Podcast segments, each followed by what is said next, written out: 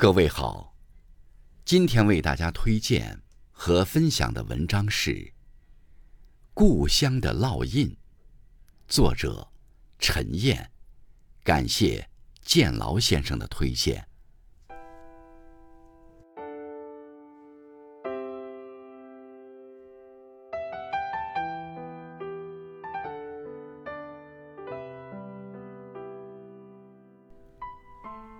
文学是什么？对于我，它是生活与阅读相互刺激发酵的产物，是对过往生活储存的持续开发整理。无论走到哪里，我都会在一闪念或梦中，复现曾经生活与居住过的乡村、城市。有时半夜醒来，会突然发懵。这是睡在什么地方？我是一生更换过好多次故乡的人，命运注定是个行者。当我在西安以南的大山深处镇安县出生时，其实距离县城还很远。那里许多人甚至一辈子都没进过城。我的出生地是松柏乡。那时叫松柏公社，父亲在那里当公务员。随后，父亲又调动到红林、庙沟、鱼师、东风、柴平等几个乡镇。我是从父母亲戚和山民背上移来搬去的。那时觉得世界好大，今天看来，也都只是一二十公里的路程。我在那里获取了对大山的绝对概念和印象，至今描写起来似乎仍然近在咫尺。记忆中的山民忠厚与善良，不仅表现在宽阔的脊背上，更表现在木讷的脸庞与温热的心肠里。你不需要设防，他就能把迷路的你指引到山重水复的大路旁。如果说那是第一故乡，在我心头，其实还细细划分着松柏坳、老安记、庙沟口、鱼师铺、冬瓜滩、柴家坪这些不容易混淆的更小地标。十几年前，我又把这些地方走了一遍，许多老路已经不在，竹林茅舍。山间小溪也甚稀罕，更寻访不到好多故旧。一打听，都说出去打工了。至今我也常回去，因为父亲长眠在那里，但已是匆匆过客。后来，我终于进了县城。那时进城的交通并不发达，很多次都是骑自行车上县。中途要翻一个高高的土地岭梁，自行车得顺小路驮到梁顶才能继续骑。遇见下雨下雪天，还需掏钱雇当地的冰上走往上扛，自己也得给脚上绑了铁稳子或草绳做爬行状。一旦折腾上梁，幸福的日子可就来了，那简直就是。一骑绝尘般的野马脱缰，不过，也有好几次畅美的跌进排水沟里，半天爬不起来。后来这条路越修越好，竟然有四十八公里，而我那时常常是要骑大半天的，还不算栽进排水沟里揉胳膊揉腿、找鞋找钱包的时间。县城生活。恰恰是我最具青春朝气的时期。那时街上流行红裙子，男士们多穿喇叭裤，且长发飘飘，我都有具体操作实践，并且喇叭裤口不比别人小，扫进裤管的灰尘也不比别人少。飘飘长发永远深深埋藏着耳朵，手表却是要露出来的。即使知道太阳当顶是正午，也会不时抬起胳膊把表细看一二。那不是时间问题，而是表现问题。小城那时才一万多人，是聚集在一口大瓮一样的底部，瓮盖即蓝天，一条河流顺着山脚蛇入蛇出，形成了回水湾一样的弓背。街道、单位、住家户，就像点进沙窝的落花生，越生越多，地盘也越阴越大，有些端直就阴到坡上去了。又有了些山城风貌。老县志上说，清代乾隆年间，有个从湖南来的知县叫聂涛，好不容易考上进士，却被分派到穷乡僻壤来做官，很是不乐意。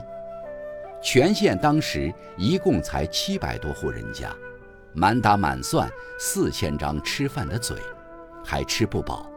监狱的犯人。却多得关不下，他就特别灰心的想回老家当乡绅去。他爹是个老中医，接到儿子颇有怨言的家书，及时从湖南把家眷给他送来，而且一边帮老百姓看病，一边到牢房里给那些因饥寒起盗心的囚徒把脉，同时也从中医理论角度帮儿子探索知县之道。说，只要把这满当当的监狱病治得没人可关了，就算没白考一趟进士。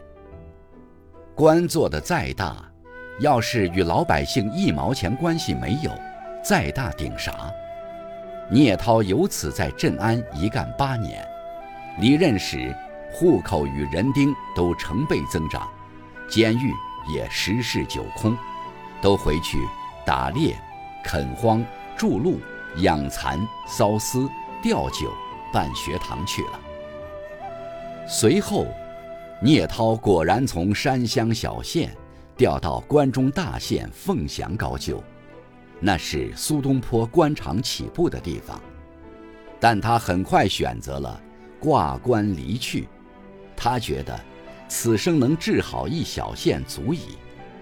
这个故事对家乡的人文影响颇大。老百姓一直在念叨、传唱，这是小城史记中温暖励志的篇章。我进县城时，全县已有二十七万人，二百九十公里外的西安是小城全部生活的风向标。有人从西安带回无尽的新潮玩意儿，包括新的生活方式，让小城心脏。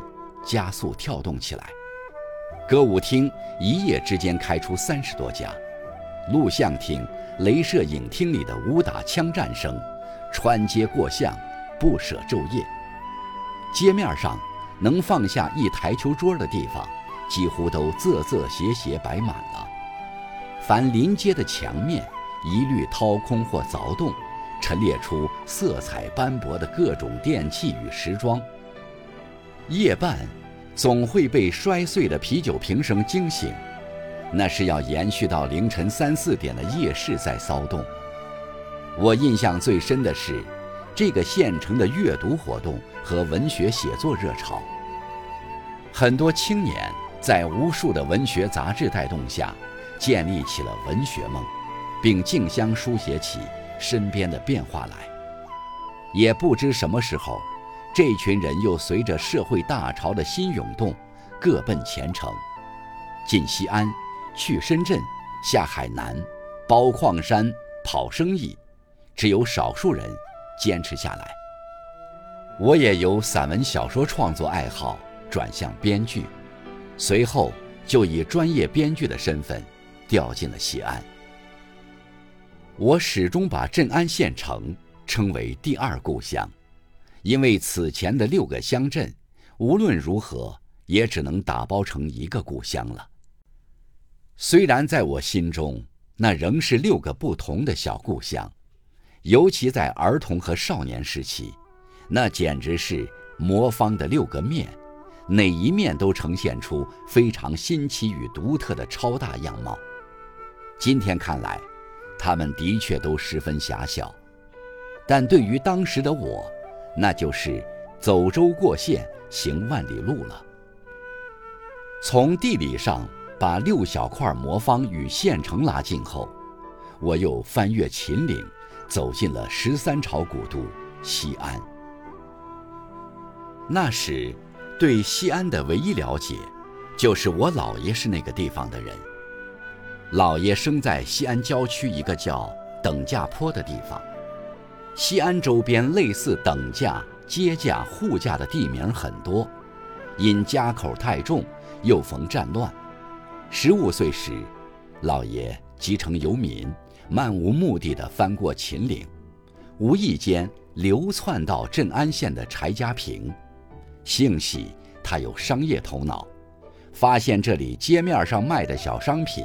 比西安贵好几倍，有的甚至十几倍、几十倍，而山货又便宜的要命，他就弄了些兽皮、火纸、药材，返回西安，换了手电筒、发卡、顶针、五色线之类的零墨细碎，折回柴家坪卖出。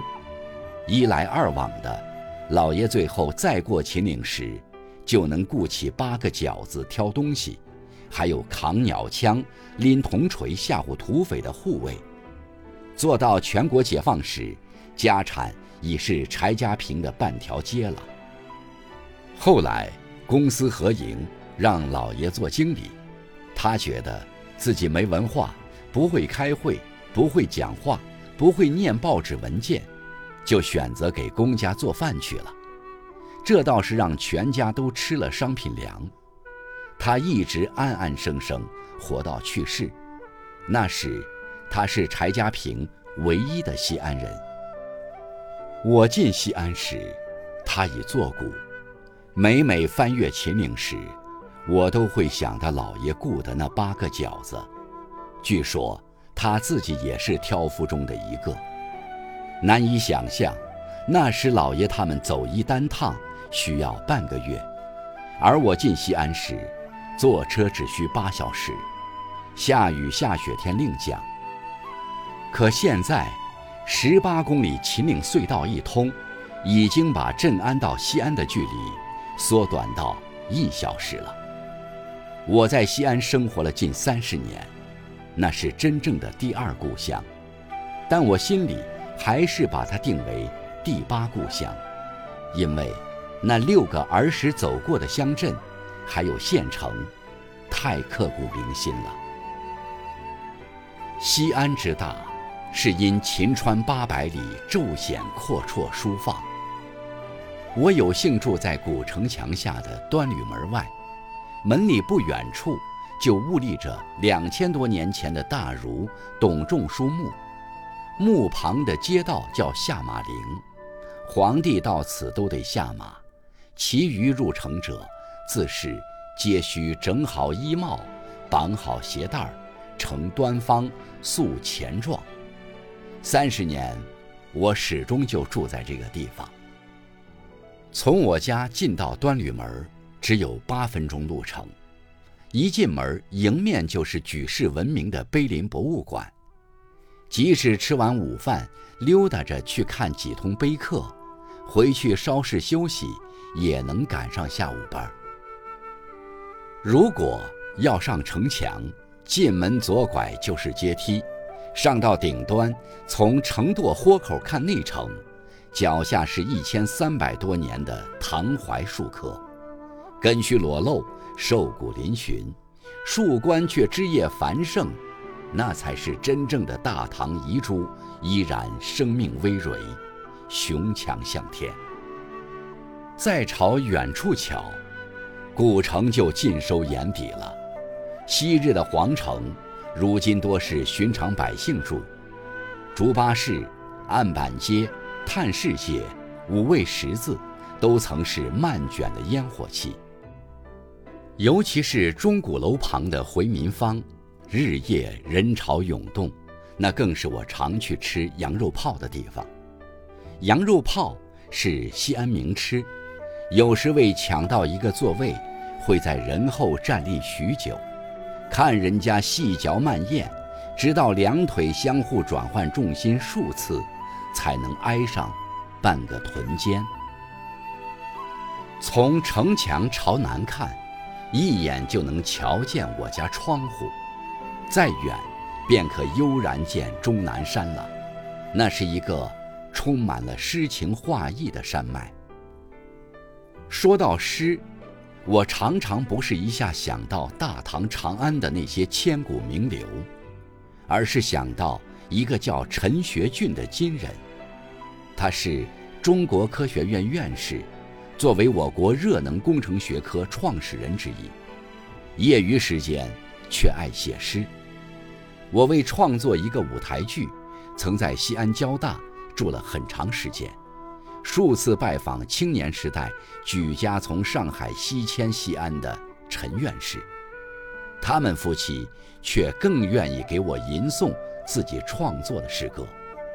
每每让我这个晚辈坐着，他们站着朗诵，不时还配合以抒情动作，诗中充满了对故土与西部的眷恋。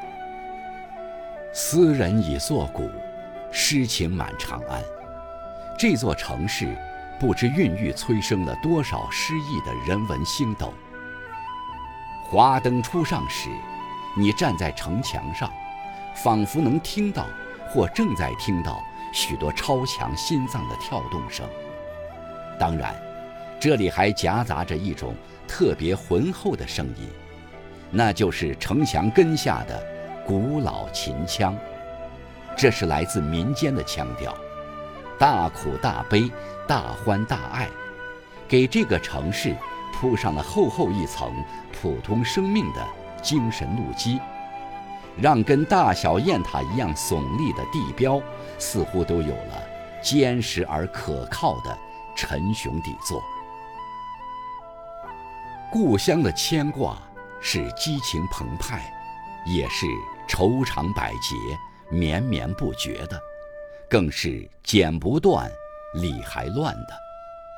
在京城，常常一觉醒来，以为是睡在西安的老房里；而在西安，又常常梦见镇安和那六个乡镇的硬板床与土炕。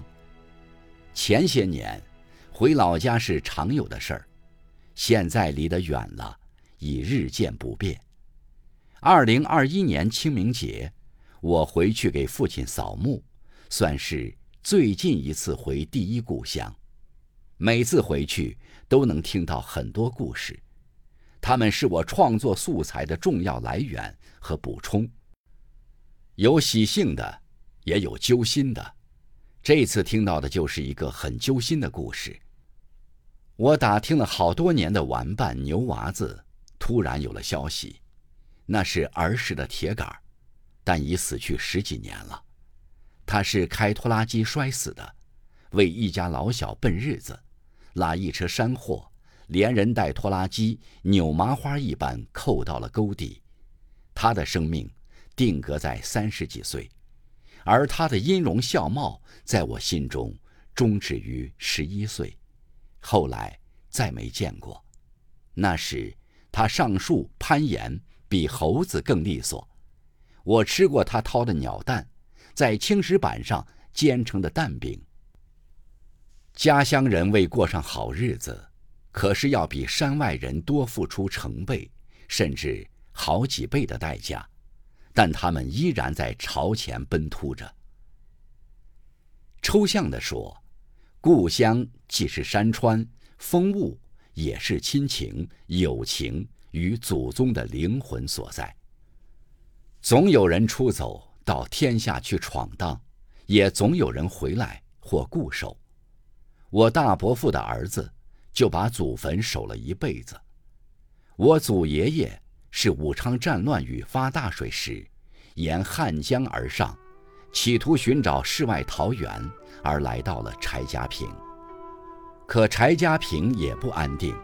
他就又攀到对面一个叫上阳坡的酷似母亲怀抱的山洼地带，安顿下来，由此繁衍生息。坡前坡后都是陈姓人家。我爷爷是读书人，做过柴家坪中心小学的校长，要求儿女识文断字。我父亲和二伯父都给公家做事，大伯父文化程度最高，却选择了耕读传家。过年时，我见他给人家写对联儿，红纸能铺满碾麦的大道场。他已作古，可他的长子依然钉在了上阳坡的老宅子里。我们都叫他大哥。大哥也识字，能读《水浒》《三国》和《七侠五义》，但职业却是犁地的犁匠。那把木犁我抚摸过，儿时也试着犁过，犁铧却扎不进土的深处，总是让两头牛顺着地皮拖得飞跑。而在大哥的手上，扶犁简直是一种享受。只单手握把，另一只手执鞭，留下嘴跟牛说话。有时一面坡上，就他和两头牛，却能说一天，像在骂，但更多的是指引与鼓励。大嫂子也是犁地的一把好手，大哥累了，他就接过犁把，把牛吆喝得麻利而顺溜。他们有个共同爱好，喝酒。喝自己调的包谷酒或甘蔗酒，度数不高，不上头，说很解乏。家乡有句俗话：“早晨三盅，一天威风。”他们不仅早上起来一人一壶，中午也是一人一壶，晚上回去还是一人一壶。吵架不多，打架稀疏，一辈子过得还算和美。最痛苦的是。是大儿子出门挖矿挣钱，他断了腰，后来到底去世，两口就越发爱和，有时还划拳、猜宝、打老虎杠子的喊几声。晚辈们让到河边镇上去住，他们说太闹腾，就守在离祖坟一百多米远的地方，早出晚归，对牛弹琴歌唱，山前山后的土地。在他们的耕耘中，还始终保持着我儿时记忆中的生机。他们都已是七十多岁的人了，但仍能吃能喝能干，日子也殷实消停。灶头的腊肉吊着几百块，瓮里的自酿酒囤着上千斤。我总想，大哥才是故乡和土地的最忠实守望者。